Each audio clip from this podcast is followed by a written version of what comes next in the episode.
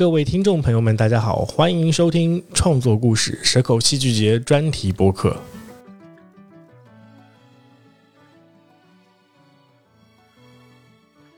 二零二三年蛇口戏剧节又回来了，今年我们将继续以新空间为题，对外征集新空间演绎项目的投稿。但除此之外，今年我们还要进行新写作剧本孵化。跟去年一样，在戏剧节开始之前，我们也邀请了杨谦老师和冼静老师一起来跟我们聊一聊关于新写作剧本孵化单元的初衷。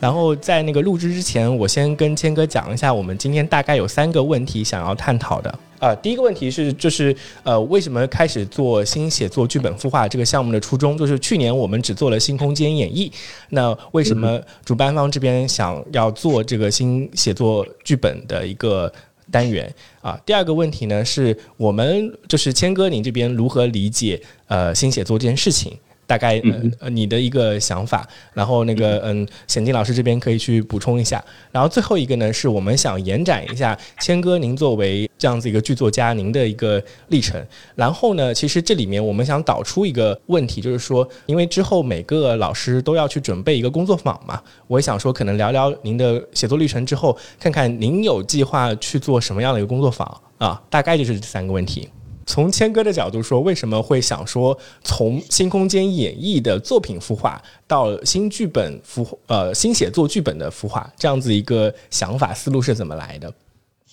呃，是这样，那个我我我先说我自己的那个想法，然后最后可能得显进补充是他们机构的这个对这件事情的想法。作为一个编剧来说呢，那个其实挺简单的，那个。大家至至少传统的意义上说，这个呃剧本抓好，实际上是把一个最基础的工作做好。这最基础的工作做好之后，它可能呈现好多效果，就是包括最后演出的效果，包括对于这个就是合作者，比如说导演和演员的一个最基本的保证，呃，以及可能对于一个机构，不管是投资方还是那推动它的，比如说政府或者什么之类的这样的一些那个基本的预期，它。能有一个大概的的一个出发点，那么我还想说，还有一个最实际的一个问题，就是说在剧本，也就是在写作的这个过程或者这个阶段，其实它已经进入创作过程，但是它的成本是最小的。当然，我我们这么说的话，有点侮辱呃剧作家吧。你这个时候好像我自己作为一个剧作家的话，就是把自己的价值放比较小。但是说老实话，这个从一个文字的意义上说，因为文字嘛，就是说它它只是一种精神劳动，它还没涉及到物质劳动。一旦涉及到物质劳动，肯定涉及到这投入那投入。我我我们不谈精神价值，我们只谈这个劳动的这个动用的资源的话，那么其实就是一个人，嗯，然后就看他想象力了。我觉得这基于这几个就是传统意。意义上讲，对于剧本的这样的一种信托或者是依赖，我都在想，就是说，我们如果真的是想保证，呃，蛇口戏剧节未来的作品能有一个比较可持续的一个和有品质保证或者品质控制的合格率。要保证它比较高的，那做好最基础的工作可能是件比较好的选择。这是从一个传统编剧的一个角度去想这个问题，或者说我们称它叫就是以剧本是一剧之本这种戏的观念来考虑工作坊的一个前提。那么第二件事呢，这个这个基础可能是对于前戏前戏剧剧场可能是有效的，但是对后戏剧剧场可能是无效的，因为。后戏剧剧场在理论上是不承认剧本是一剧之本，就是说剧本或者说文本这个工作，其实它跟其他的戏剧元素是一样的。剧作家也不是像上帝那样，就是决定这个后边这个戏的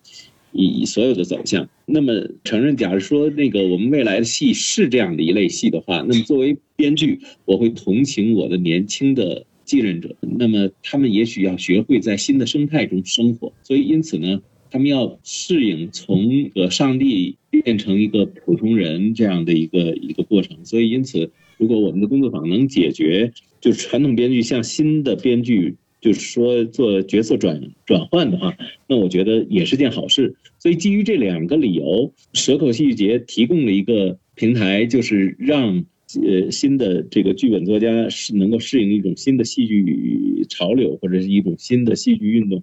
的这个可能的一种转型。我是从这两个角度去想，可能我们做一个编剧工作坊，也许是最好。对，不是不是，也许是最最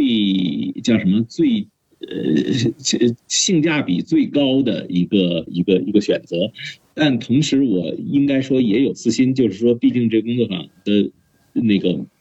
对象，我们还是希望是给那个开放给，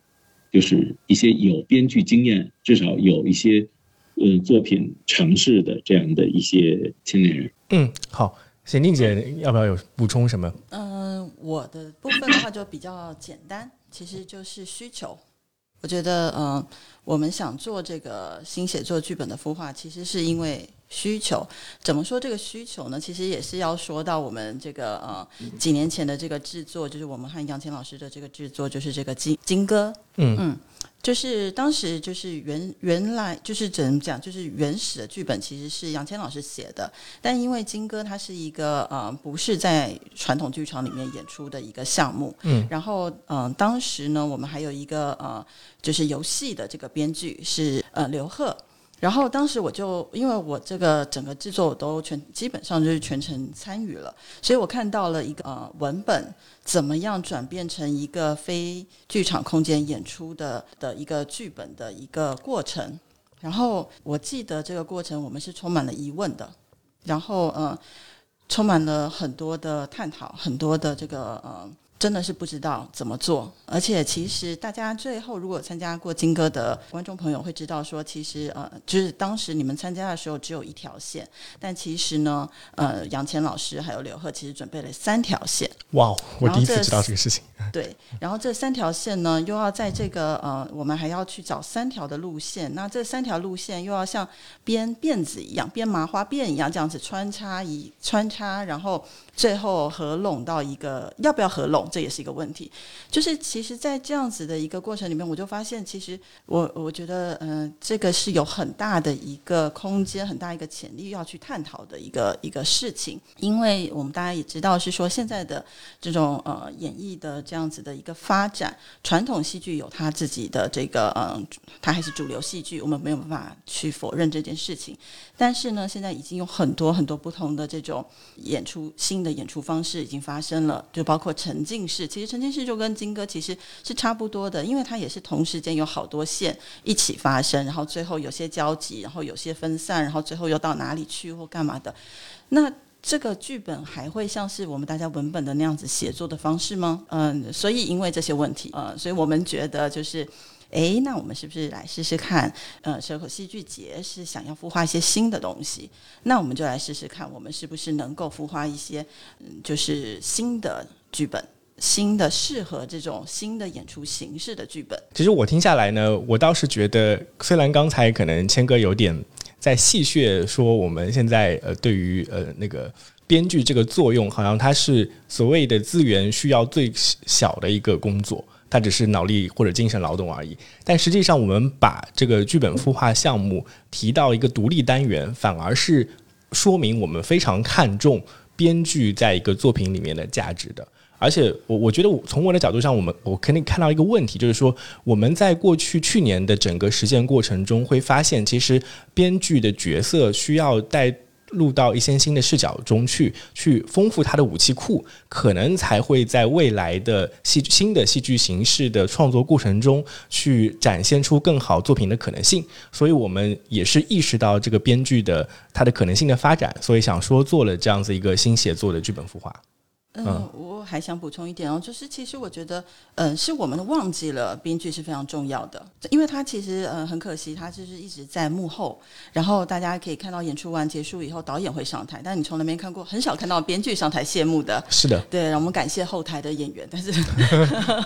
编剧又永远是在节目册里面才会看到的。但是其实编剧真的是所有制作的起源之一，所有的东西都都基本上是你要有一个依据。就是那个，我觉得那个剧本就是你的依据，这样子，不管他是用什么方式去写作的。然后我们也看到了很多很多的制作，然后嗯，说实在的，我很多的东西我觉得它很空洞。嗯，你如果细究它的那个一些原因的时候，其实真的就是发现它的其实很多不能说每一个，哦，但是很多都其实都是剧本的问题这样子。嗯，对，所以我觉得我们反而是复归到这个原点上去，呃，来看看每个作品它最根本的那个剧本，我们怎么样通过我们自己的嗯。能力，或者说是我们这些导师的资源，他们的经验也好，去帮助到呃我们希望来投稿的这些创作者，能够把他们的作品打磨得更好。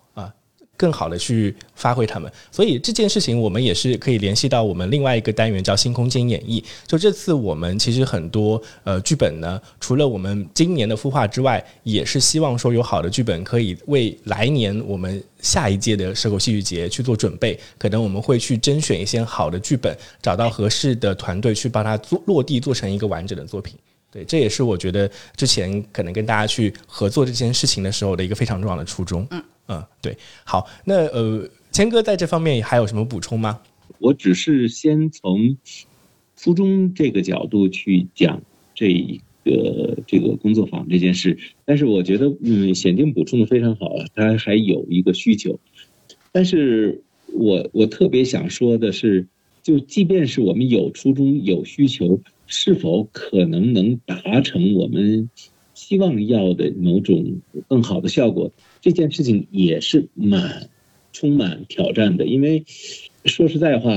那个显显镜，其实当时您还记得我们做金歌的时候，我能感觉得到你到后来越来越焦虑，因为时间压力呀。是的，是我我相信现在这个就是你那年感受到的东西，会在工作坊的这个平台上会大规模的泛滥。所所以，我觉得，我觉得这件事情，呃，总是这样。你期期待的一个结果，和还有就是你的最早的那个梦想，可能和不一定能合拍。所以，我觉得，也许我们这次需要做一点准备，就是说，我们看看这个过程会给我们带来什么样的新的东西。我觉得，也许我我想把把这个丑话先说到前面，就是即便你再好的初衷。在那个是有强烈的那个需求，很可能出来的还是个屎，是 这种可能性。我觉得我们得没事，心里面有个数。没事没事，因为我觉得做才是最重要的。就是对对，因为我觉得做出来，而且我们这次并不是像是上次金哥一样，我们要完成他的演出。这次只是呃完成了剧本之后，我们先做一个围读。那他如果足够优秀的话，他的演出会是在明年才会成型这样子。所以我觉得今年的压力、时间压力就不会这么的像上次这么的这么的大这样子。嗯嗯嗯。呃，如果显定你有这样的那个准备的话，我觉得非常好。这个 我也希望对。今今天你知道那个。呃，跟一凡老师在这个沟通的时候，我们也谈了这件事，就是说，嗯，大家都都在想说，我们。也许不一定非要有一个什么样的一个共识，但是呢，我们可以分享一个过程，这样其实已经很好。对对，其实我觉得蛇口戏剧节其实就是一个这样子的一个，我觉得它的它的核心应该就是这个样子，因为我们不管是嗯新写作的剧本，或者是之前我们做的这个新空间的这个演绎的孵化，其实都是一样的。其实嗯，杨倩老师还记得，就是我们去年做孵化这个演绎的时候，其实我们也不知道他们最后会长成什么样子。对，然后其实。其实我们就是，我记得非常清楚，评委就是大家都说，其实我们其实是跟着创作者一起创作的。我他们创作作品，我们创创作这个节。嗯，对，所以我觉得我觉得很棒呀，因为我其实我很喜欢去年的这个蛇口戏剧节的原因，就是大家都是创作者，就包括了就是我们做是平面设计、做宣传、做影像，所有的人其实真的都是大家都一起在创作，而不是是呃像一般的这种，我告诉你说我就是一个艺术节，为什么什么，我就你就听我的话，你把这个东西做出来就可以了，并不是这样子。我觉得我能感受到的一点，就是去年全程参与以及参与到这次剧本。孵化的项目过程中，呃，我觉得有一点我们是达成一个共识的，就是我们对于好的作品是有耐心的。就好的作品，它一定要时间去让它发展。呃，每个作品不一定它最早的 idea 就是一个就是一个成品了，它需要有一个生命力成长的一个过程。另外一件事情就是，其实我们是拥抱可能性的。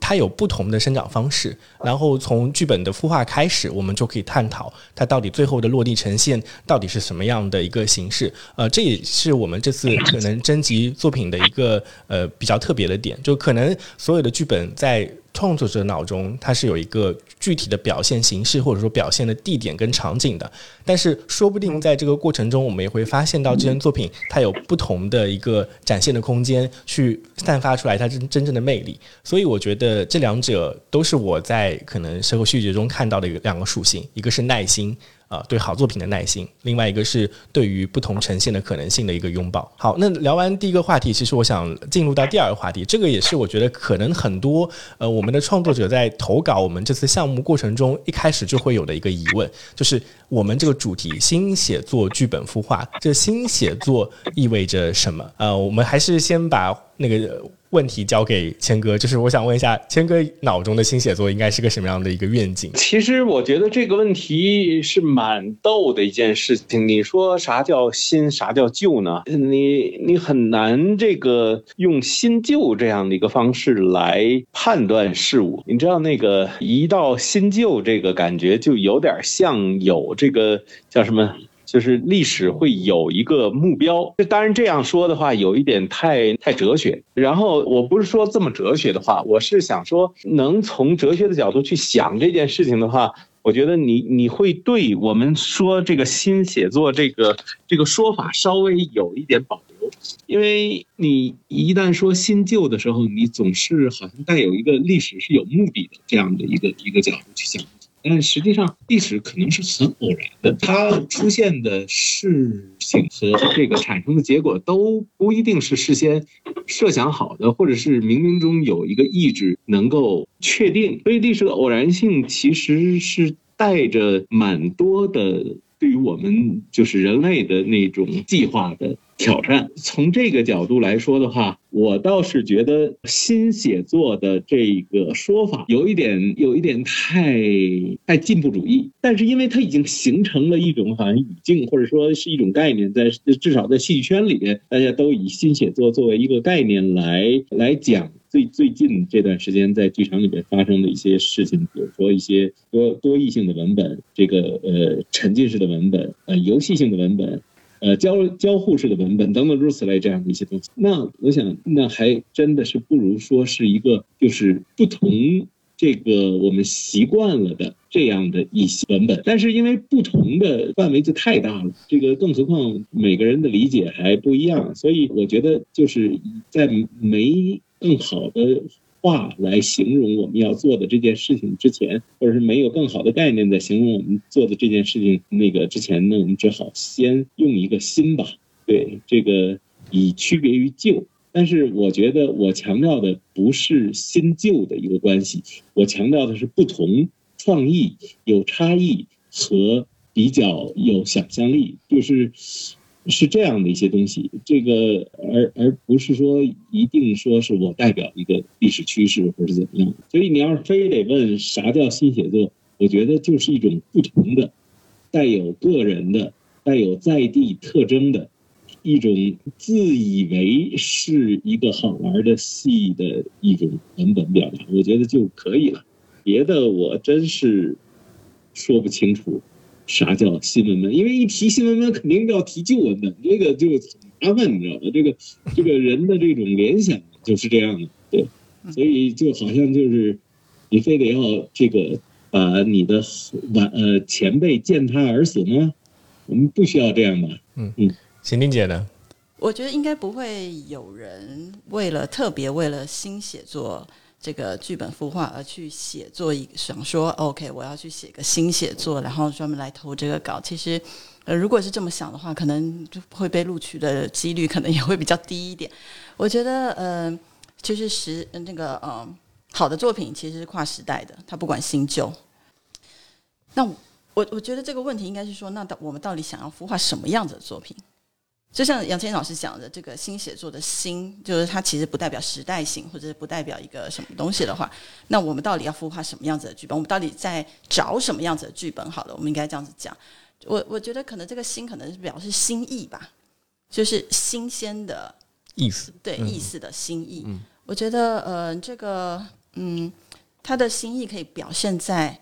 三百六十度，就是你想要把它表现在哪里，这样子都可以。就是呃，我们其实是一个，就是蛇口戏剧节，或者是呃，我觉得蛇口戏剧节是一个，就像您刚刚说的，就是是一个拥抱可能性的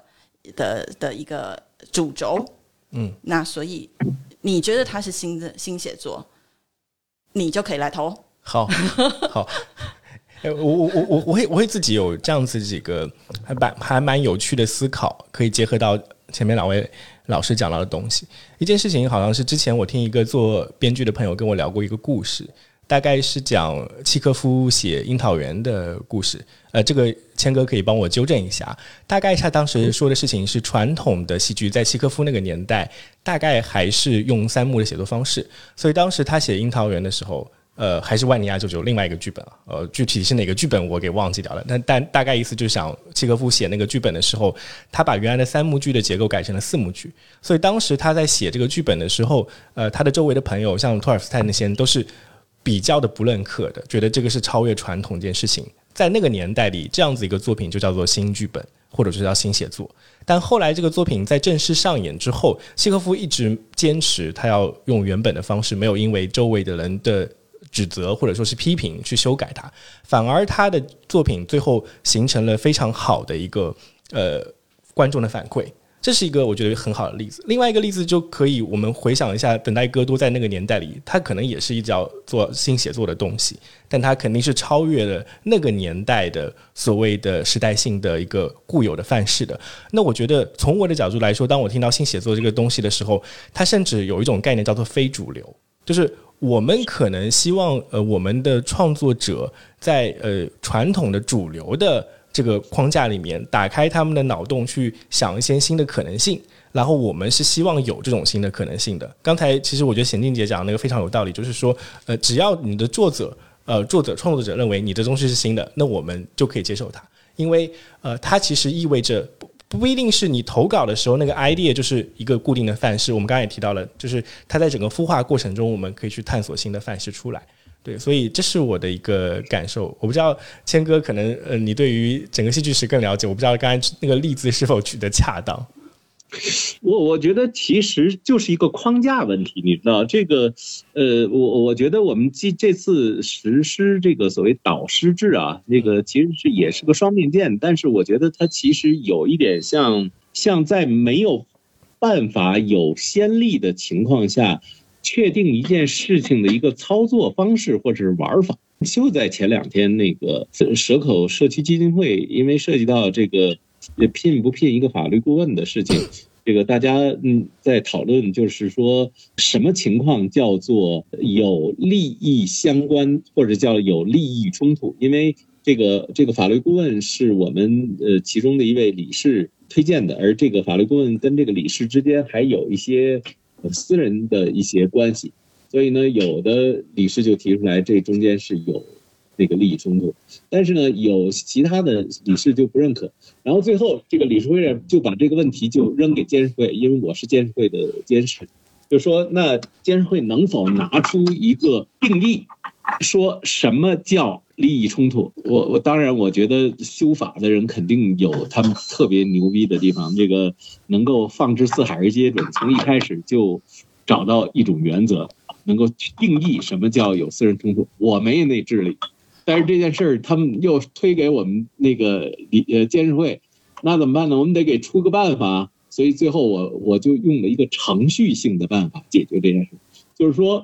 只要有一个理事提出来动议，说一件理事会要决定的、要决策的事情和这个利益相关、呃利益冲突相关的话，那么只要有一个理事提出来这个问题，然后三个监事都背书说对。就有利益冲突，这件事情就成立，否则的话 就当没回没这回事儿。所以有的时候你真的没办法有一个真正所谓的就是像像科学定义那样的方式。所以我觉得就有一个操作性定义。回回过来也是指这个意思，就是说那个框架究竟是什么呢？就是实际上是说。我们没有标准答案的情况，就像我在我我的这个叫艺术史课上，我我因为没有那个就是所谓的叫叫大纲嘛，没有教学大纲，所以学生们就问我一个问题，说：“那老师，那我们的成绩怎么定呢？那标准答案是什么呢？”我只好跟他们说：“我们没有标准答案，因为我没有参参，我没有这个教学大纲。”他说：“那老师，那是这个分数怎么给？”我说：“我就是标准答案。”我看着你好，我就给你高分；我看着你不好，你没戏，你就挂科。这就是这就是我们这些孵化导师的价值。哎，我我真的要在这里鼓个掌啊！哎，这这对呃，我觉得这个事情就是也也引入到了我们可能对于这个新写作剧本孵化的一个介绍，就是我们是导师制的。然后，呃，因为之前我们开过一些内部讨论，呃，会议，也大家也都讨论过关于啊这个新写作剧本孵化的各种想法。我作为一个旁观者，会意识到一点。因为大家的背景都非常的不同啊，谦哥作为呃剧作家，然后我们的何一帆老师可能更多的是在戏剧构作方面的一些专业的经验，然后像我们的胡玄义跟呃陈月明两位老师，他们更多是自己作为编剧的一个经验。然后这次我们还请来了两位非常特别的导师，他们俩是独立的游戏制作人，他们的角度是从游戏制作来说的，每一个人的背景都导致大家心目中的新写作这个定义都千差万别。所以我觉得这点上，我们反而可以打消一些创作者的顾虑。你不用担心你的作品对于我们来说不够新啊，相反的是，可能你的作品就算是一个传统的东西，它对于一个游戏制作人来说也是新的。我们更看重的是这个作品是否是好作品，而不是它是否是新作品。新作品不是我们的判断标准，而是这个作品是否有成为好作品的价值。反而是我们的一个判断标准。我觉得大耳，那对不起，我打断你。我觉得你说的还是有点太悬。你直截了当的跟这个 呃这个对听众们讲，就是我们现在有五个导师还是六个导师？七个导师，对，是吧？五个五组五组导师，五个导师，对，对我们有五个导师，他只要能打动其中的一个。对，他就有入选的可能性啊！其实就这么，对，就就就这么简单。对，哎，这个这个这这跟谈恋爱似的，这俩人看 对眼了，什么都好说。对，嗯，对，是吧？对，所以所以这个这个事情就是是一个缘分，是个谈恋爱的这样的一个一一种概念，就是两两个人，一个一个求求欢，另一个示爱，完了之后俩人一拍即合，得走，啊，就他们俩了。哎，对对对，哎，是这个，对，所以所以是吧？这次 呃，相亲的过程啊，这是我们是新相亲，对，说对了，对我们是新呃，就是剧本相亲大会啊，其实这个意思，剧本跟导师、编剧跟导师之间的相亲大会。好好，哎，那我觉得呃，我我们这样子解释，其实也能打消很多大家的一个顾虑了，嗯。不用啊，小可戏剧很轻松的。呃，要有轻松才会有创意。这样就很多的尝试新的东西或者实验的最开始的时候，我们要做的其实就是要去寻找一些基本的这标准，而不是我们一开始就先拿标准来去规范我们自己，然后才去做实验。这样子的话，可能这个实验就少了一些可能性。应该是这样讲。嗯嗯，好。其实这件事情也是说明，我们这剧本孵化跟我们新空间演绎也一样，它有一个叫做实验的一个基地。好，然后您刚刚说的那个樱桃园啊，这个我建议您就是可以之后可以访问我们其中一位导师，他就是呃何一凡导师。嗯嗯，他的这个他其实他的专长是西洋戏剧史。嗯，这个我相信他会给你很好的答复的。对，是好鞭打你。这个要不不可以剪进去，这个要剪掉。好好，呃，谦哥，你你那边有什么想法吗？我我我没有了，我我我其实是回应刚才显静的那个讲讲讲法。我们现在这个这个就是入选啊，这个大概是有必要条件和充分条件，只要只要必要条件、充分条件加在一起，你就入选了。必要条件是什么呢？必要条件其实是你需要有一个编剧的经验，就是说你写过剧本，或者至少你要有一个写作的文本，证明你过去有过这样的那个创作的经历。嗯，对，这个当然你要是给我们一个完整的你正在写的剧本，可能更好。嗯，这个这是这是必要条件，就是没有这个你不用考虑，你进不来。OK，那么呃，那么但是还有一个充分条件是什么呢？就至少有一个。那个导师看，把你看对眼儿，当然五个导师要是都看对眼儿的话，那你肯定就这这就是必要条件和充分条件。OK，嗯，那我觉得我们刚才这个讨论，其实呃，已经可以表达出我们这边呃主创团队的一些想法了。那接下来一个 partner 可能就是呃关于谦哥本身了，因为刚才我们也提到了，我们有呃不同的导师，大家的背景都非常的不同。然后这次呢，我们整个为创作者提供的环境，其实呃除了后续导师的比较深入的一个指导之外呢，前面我们也会有跟去年类似的创作孵化营跟写作工作坊的内容。那我们每一位导师都会提供他们相对应的一些经验，给大家做这样子一个工作坊来呃。也也不能不能说传授，而是分享一些我们过去的一些创作经验吧。那今天我们首当其冲啊，就拿谦哥作为一个样板啊。那个我们想请谦哥介绍一下自己的可能的一些呃编剧的经历，然后说，诶，如果请谦哥来做这个工作坊的话，你想给大家分享一些什么样你过去的经验或者是知识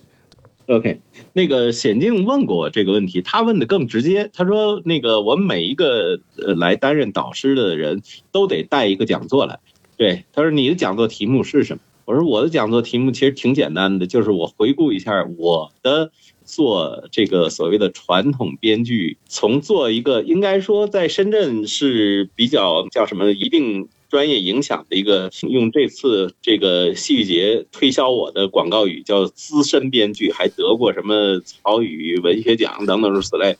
啊，这个我我认为它其实是一个就是传统意义上的那个就是戏剧剧场时代的编剧。我的意思是说，我想向跟大家分享一下，我曾经在深圳做这个传统意义上的编剧，做的有影响他的一个时代，就是我作为这样的一个时代的编剧写了这样的东西。然后呢，我现在竟然进入到另一个时代。就是刚才这个显静讲了，就是金哥。我其实也正在经历下一个后戏剧剧场的时代，我也想跟大家分析一下新的时代是什么。我我是想说说，我作为一个就是所谓的传统的成功的编剧所经历的时代是什么东西，让我变成那个时代成功的作家。但是我也想跟大家分享一下，我这么吃力的想让自己。进入到一个新的时代里，也就是后疫情时代。那么这个时代跟我曾经经历的传统编剧的那个时代非常不一样的地方在哪里？尤其是就蛇口这个地区或者深圳这个城市发生了什么？呃，这个就是您到时候想做的这个呃工作坊的内容。对，好，我觉得很棒哎。嗯嗯，就是从很少有很少有编剧有这样子的经历。因为他，呃，因为杨谦老师大可以留留在他的那个呃讲座里面，就是呃舒服圈里面，嗯，他可以在他自己的这个呃这个传统编剧上面，他可以有很好的成绩，他可以很舒服，他可以他可以做他就是很很就是呃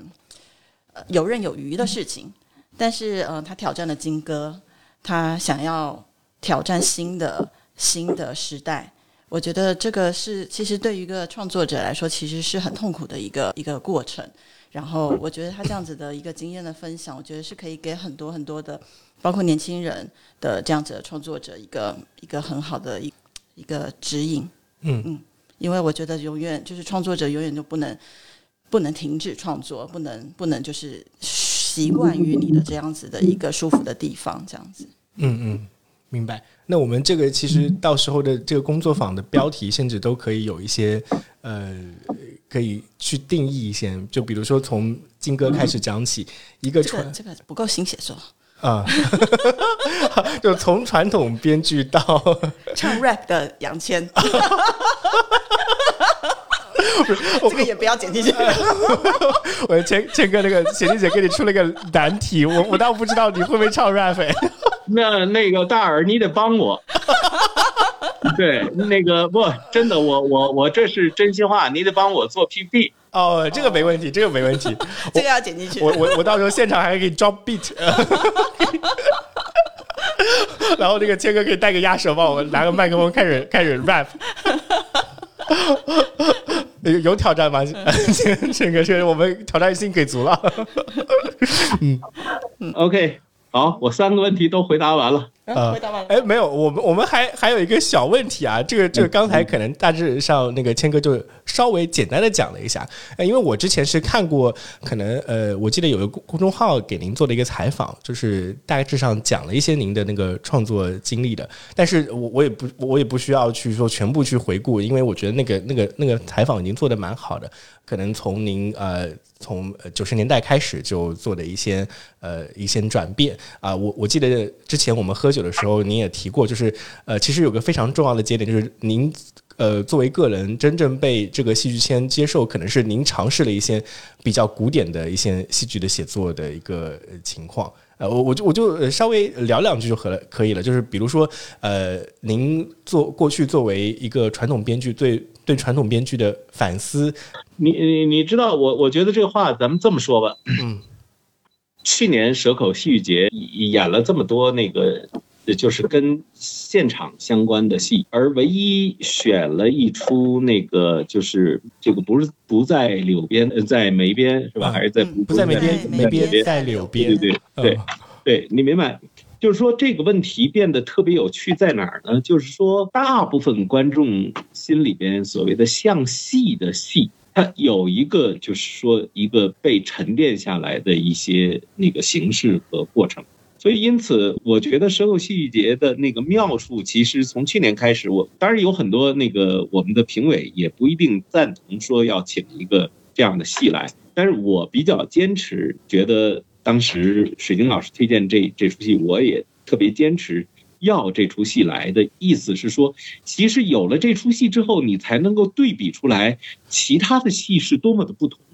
而这出戏其实本身它已经是。呃，就是现当代戏剧人和传统戏剧人的对比，当代的戏剧语言和传统戏剧语言的张力，其实这出戏已经有这样的一种内容在。但是即便是如此，这个戏在传统戏剧框架里边有相当的实验性的这样的一种跟就传统当代对话的戏，在一个。固定的一个一个传统呃，就是这个叫一个呃典型的一个剧场里空间里的演出的时候，它也能标志出来蛇口戏剧节的其他的戏剧到底这个跨度有多大，或者是距离有多大。所以因此这出戏给我的启发其实也在这里，就是你可以再怎么说你是一个先锋的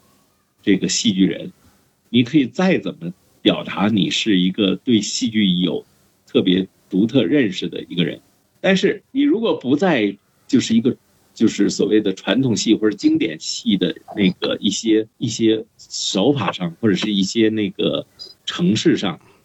呃，拿出一些。真正过硬的基本功来，好像似乎你仅仅是一个实验者，而对戏的本体并不真正认识。这是为什么？我说我写了，可可能是唯一的一个那个跟传统技艺相关的，就是我文如是是是写给越剧小百花的这个一出戏，是传统韵文的，嗯，有唱词儿的，然后韵有那个就是韵白的，而且大部分的那个台词其实很古雅。我基本上选择的方式。都是明朝的，都不是清朝的。对，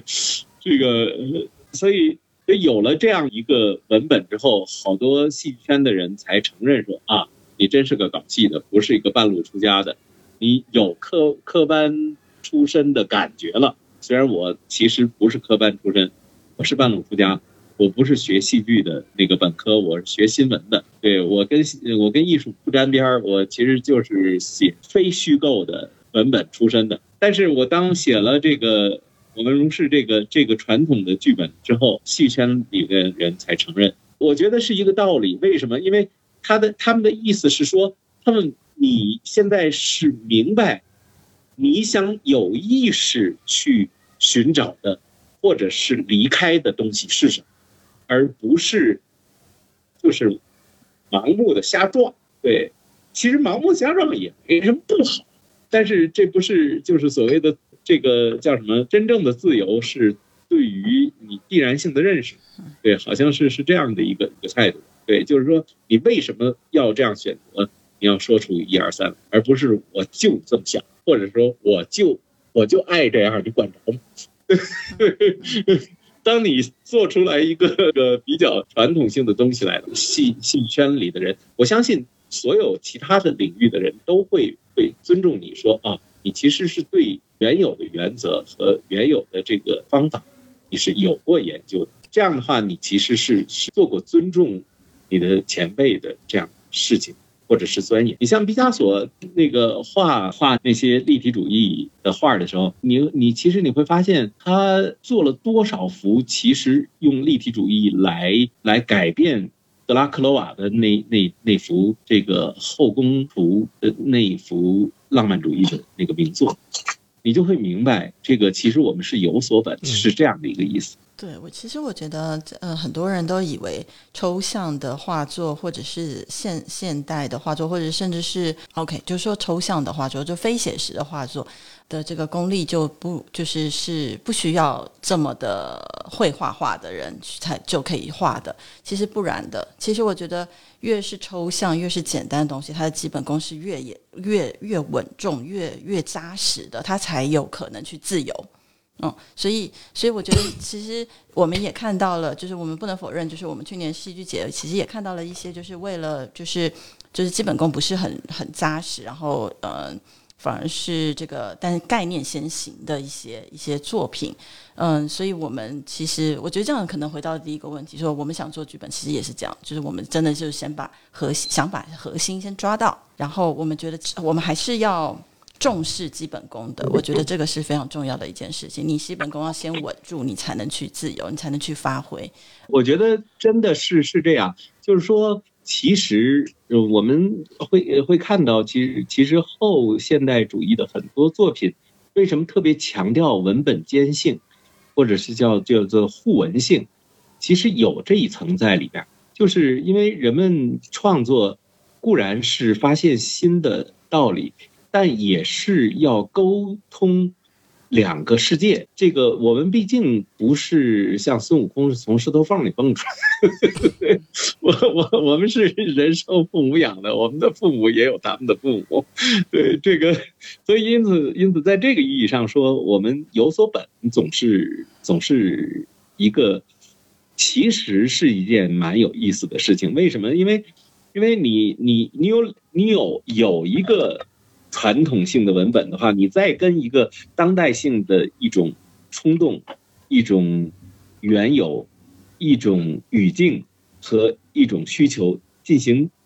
对话的时候，你可能真的是会事倍功半，而不用你重新开始指着东西说这是什么，那是什么，你就不用了嘛。你因为已经前面有一个文本，已经告诉人这是什么，那是什么。我倒是想看到，在这次的创作营里边，我这是我个人啊，我不我不知道其他导师。如果今天在这次创作营里边有这样的一些那个拿着传统的某些文本来进行新的讲述或者是新的那种想象的话，我倒是愿意作为这样作品的。那个导师，那当然，我现在是不是露底了？可以啊，打动我，打动我。好，哎，我我们我我们非常支持各位导师，可以现在就把自己的想法告诉大家。对，可以因地制宜啊。好，投其所好，投谦哥所好。呃，千万大家这个，尤其是听众，年轻的听众，千千万别把我当成老夫子啊！我不是的，我写的剧本，我跟你说，很多那个导演看完了之后会怎么说呢？这是用中文写的外国戏吗？所以，所以，所以没有问题。我我尺度足够大，对，但我只不过希望我看到有一些传统文本、传统隐喻能够这个拿出来。看我们今天的世界的这样的一个一些作品。好，那非常感谢大家的收听，那大家大家下次再见，拜拜。嗯，拜，浅静大耳，谢谢。